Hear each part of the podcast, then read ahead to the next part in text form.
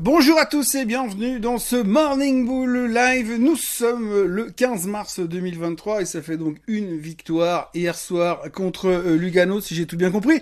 Et donc euh, on continue en direction des playoffs. Donc je vais continuer à être habillé comme ça jusqu'à qu'ils aillent jusqu'au bout ou que ça s'arrête en cours de route.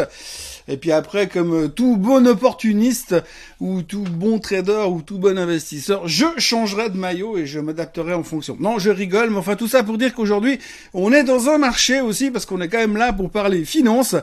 On est euh, dans un marché qui est relativement euh, opportuniste et qui a cette capacité de changer de direction à peu près euh, aussi rapidement qu'une Formule 1 ou qu'une moto de Grand Prix, puisque je le dis souvent, si on pouvait générer de l'énergie avec les tournages de veste qu'on a dans les marchés en ce moment, eh bien, le problème du nucléaire sera réglé depuis bien longtemps et les Tesla ne tourneraient pas à l'électricité, mais simplement au changement d'avis des marchés et au changement de direction.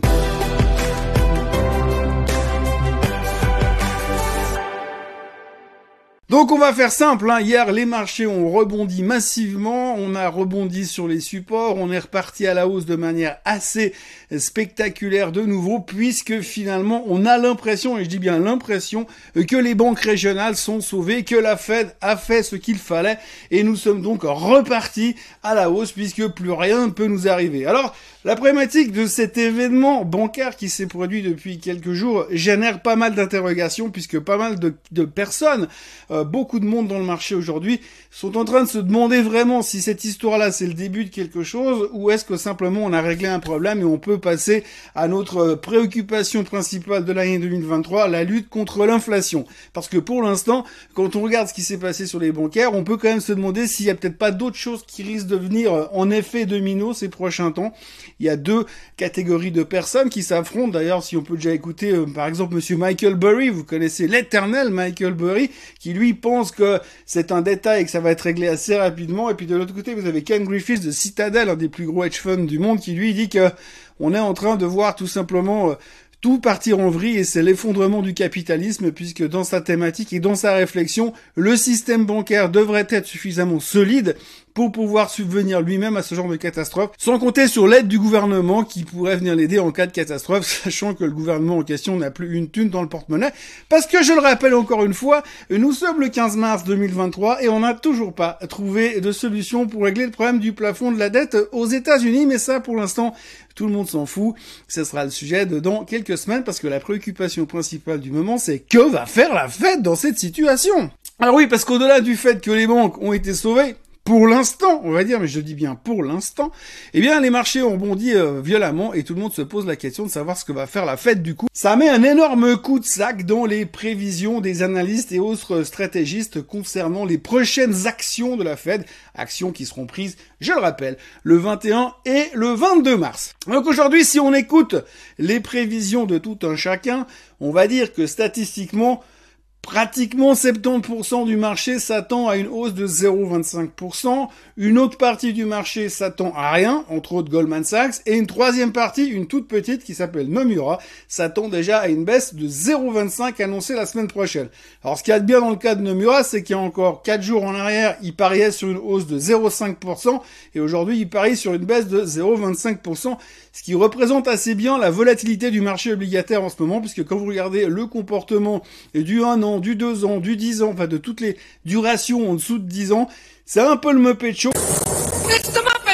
Et ça ressemble plus à des graphiques de technologie que des rendements obligataires aux États-Unis. Donc on voit que ça reste quand même très très très très douteux sur la suite des événements. La première question qu'on peut se poser, c'est de savoir ce qui va se passer si euh, la Fed décide de monter les taux de 0,25%, ce qui est la chose la plus attendue et ce qui semblerait la chose la plus rationnelle. Donc, ça voudrait dire que finalement, on va continuer le combat contre l'inflation, parce qu'on l'a vu sur les chiffres d'hier qui étaient parfaitement en ligne. Tant mieux, ça nous évite d'avoir un problème de plus à gérer. Donc ça continue à diminuer gentiment, mais quand on regarde à l'intérieur des chiffres, eh bien, il y a quand même deux, trois, deux, trois problématiques qui continuent à poser problème, surtout aux consommateurs. Mais nous, à Wall Street, on s'en fout parce qu'on n'est pas consommateur. Le consommateur, c'est Main Street. Nous, on est juste des gars de Wall Street, donc il n'y a rien à dire de ce côté-là. Donc si la Fed continue à monter les taux à 0,25, ça veut dire qu'il continue à non seulement prendre en considération la problématique de l'inflation et qu'il faut absolument la garder sous contrôle, comme elle l'est pour l'instant. Enfin, c'est l'impression que ça donne. Et puis, en même temps, ils se disent que s'ils montent le, les taux de 0,25, ça va pas non plus changer grand chose aux investissements déficitaires de certaines banques régionales. À ce stade-là, on n'est plus à 2-3 milliards près, sachant que de toute façon, le gouvernement est prêt à signer à peu près tout et n'importe quoi pour éviter que le système bancaire américain s'effondre. La deuxième possibilité que l'on a, ce serait une hausse de rien du tout. En fait, un, un niveau inchangé, une pause dans la hausse des taux, chose qui n'est pas arrivée depuis bien longtemps. C'est ce que Goldman Sachs prédit aujourd'hui. Alors ça, ça voudrait dire à double tranchant. C'est-à-dire que Monsieur euh, Powell prendrait le risque de se retrouver avec euh, une non-action et en ne faisant rien, on va dire, on va laisser l'inflation faire son taf et voir si finalement elle est en train automatiquement d'elle-même par la lumière euh, du Saint-Esprit ou je ne sais quelle autre prière euh, ésotérique, eh bien, redescendre et se calmer gentiment. Donc, ce ça nous permettrait d'avoir un espèce de laboratoire pour voir dans quelle direction va se comporter l'inflation et comment elle va se comporter si on ne fait rien. De l'autre côté, ça sera interprété positivement parce que du coup, eh bien, euh, les banques qui ont des investissements en bons du trésor, comme c'était le cas de la SVB, eh bien, ils ont toujours des bons du trésor qui leur coûtent du pognon parce qu'ils sont en perte, mais par contre, ça sera pas pire. Donc ça, c'est plutôt la bonne nouvelle. En revanche, si tout d'un coup, dans deux mois, l'inflation repart à 250 à l'heure, alors là, on va pouvoir tirer à boulet rouge sur Monsieur Powell. en disant oui, mais alors en ne faisant rien, il a laissé l'inflation partir à la hausse, c'est un scandale, euh, c'est une catastrophe, on est tous foutus. Bref, Monsieur Powell sera le méchant de l'histoire, mais ce sera surtout pas la faute des banques qui ont été gérées comme des pieds depuis quelque temps aux États-Unis. Je parle de certaines banques, bien sûr, mais quand on voit l'état du risk management de SVB ces derniers temps, on peut se demander s'ils n'ont pas pris des cours euh, avec certains spécialistes de certaines banques suisses. La troisième possibilité, la troisième solution que l'on imagine, ce serait donc celle de Nomura de voir baisser euh, les taux de 0,25%. Alors là, ce serait un, léger soulagement pour certaines banques, ce serait considéré comme quelque chose d'extrêmement positif. Par contre, bien évidemment, dans l'autre sens, euh, si l'inflation venait à nous échapper, telle la truite pêchée à la main dans une rivière, eh bien, euh, j'imagine qu'on ferait également beaucoup de reproches à la Fed. Donc finalement, c'est un peu le job bien pourri que la Fed a aujourd'hui, puisque de toute façon, on a un peu l'impression que quoi qu'il fasse, il y a de toute façon une partie du marché qui va pas être contente, et il va de toute façon y avoir des claques quelque part qui vont faire très très mal, et ça, ça reste le problème principal. Il y a un quatrième scénario qui existe, ce serait la possibilité de voir quand même les taux monter de 0,5% pour essayer de couper, euh, la niaque à l'inflation définitivement bien que ce soit même pas sûr.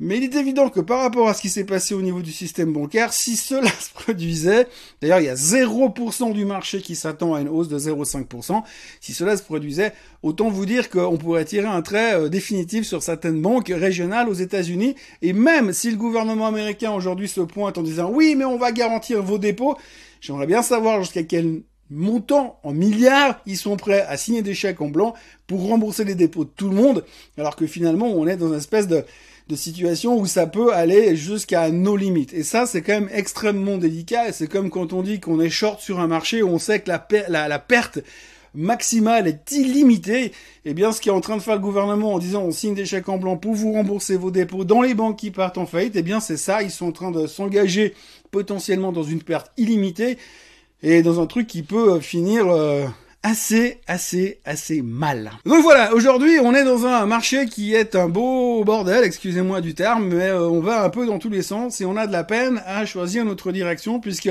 en général et depuis quelques années on a de la peine à gérer deux stress en même temps et là aujourd'hui on a le stress de l'inflation qui n'est pas encore réglé et le stress des banques régionales qui vient de nous tomber dessus et on est un petit peu en train de paniquer au milieu de tout ça. Ce matin, les futurs sont inchangés et c'est très très difficile de voir dans quelle direction on veut partir.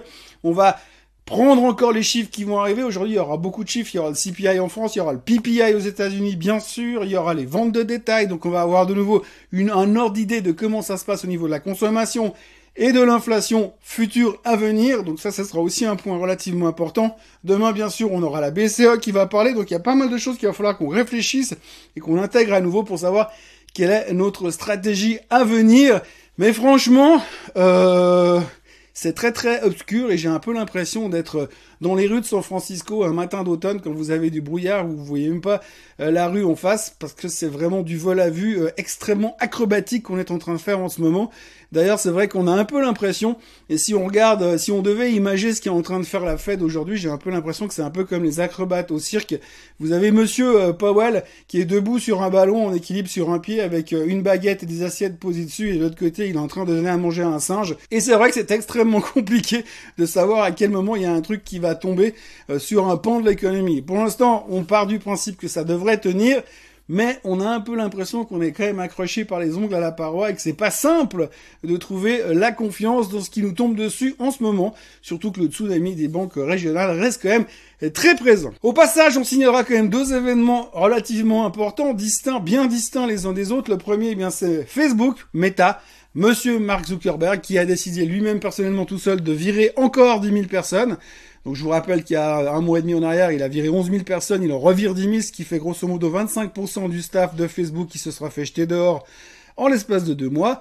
Mais alors encore une fois, les marchés ont adoré la nouvelle puisque le titre prenait 7% et repasse en dessus des 500 milliards de market cap, qui est une excellente nouvelle. On notera aussi le fait que euh, les Américains et les Russes sont en train de jouer à qui est le plus stupide au-dessus de la mer Noire en ce moment, puisque deux Sukhoi 27 ont fait joujou avec un Reaper, un drone américain, durant euh, les dernières heures, et puis finalement, à force de faire les couillons avec, ils ont réussi à taper le drone, à couler le drone et à abîmer un des Sukhoi 27, donc évidemment, les Américains sont horrifiés, c'est un scandale, et ils veulent des excuses, et finalement, ils sont encore, encore en train de se chauffer avec les Russes, pourtant c'est assez étonnant, parce qu'ils sont assez habitués à perdre des guerres aux États-Unis, mais visiblement ils ont assez mal pris la chose. Inévitablement, ce genre de situation devrait vraiment très très bien se terminer à la fin. Je, le vois vraiment venir comme une, bonne nouvelle et quelque chose d'encourageant euh, sur les relations humaines dans la région. Et puis on peut parler aussi du Bitcoin, hein, le Bitcoin qui s'envole, qui est devenu la nouvelle référence, le nouveau safe haven. D'habitude c'est l'or. Alors l'or est bien monté ces derniers temps puisqu'il est remonté ce matin, il est à 1904 dollars. La valeur refuge de base éternelle et historique. Mais le Bitcoin est en train de prendre la place en moment puisque, eh bien, il est en train d'exploser. Il a tapé hier les 26 500, il s'est calmé un petit peu depuis. Mais c'est vrai qu'aujourd'hui, les gens se disent, si je mets 25 000 dollars dans une banque régionale américaine, oui, je suis baqué par le gouvernement américain qui a plus une thune. Par contre, si je mets 25 000 dollars dans du Bitcoin, potentiellement, au moins, je suis hors du système ce qui, à l'heure actuelle, en tout cas ce qui concerne le système bancaire américain, pourrait être pratiquement plus rassurant. Voilà ce que l'on pouvait dire aujourd'hui. Euh, hier, on a eu un trafic exceptionnel sur la vidéo d'hier. Merci euh, beaucoup d'avoir euh, été là, en tout cas hier. Merci d'être là aujourd'hui, puisque si vous en êtes encore là, c'était, vous avez tenu le coup jusqu'à la 12e ou 13e minute de cette vidéo. Je sais pas si c'est à cause du maillot. En tout cas, en ce qui me concerne, merci. N'oubliez pas de vous abonner à la chaîne Suisse Côte en français. On frise les 30 000 followers. Youpi! c'est génial. Et puis autrement, bah, on se retrouve demain. Et puis euh, jeudi soir, ça sera pour le, bah, demain soir, ça sera le deuxième match contre Lugano pour voir si euh, ça continue être dans la bonne direction. En tout cas du côté sportif. Passez une excellente journée et on se retrouve, bah, comme d'habitude, demain à la même heure et au même endroit. Profitez bien. Bye bye.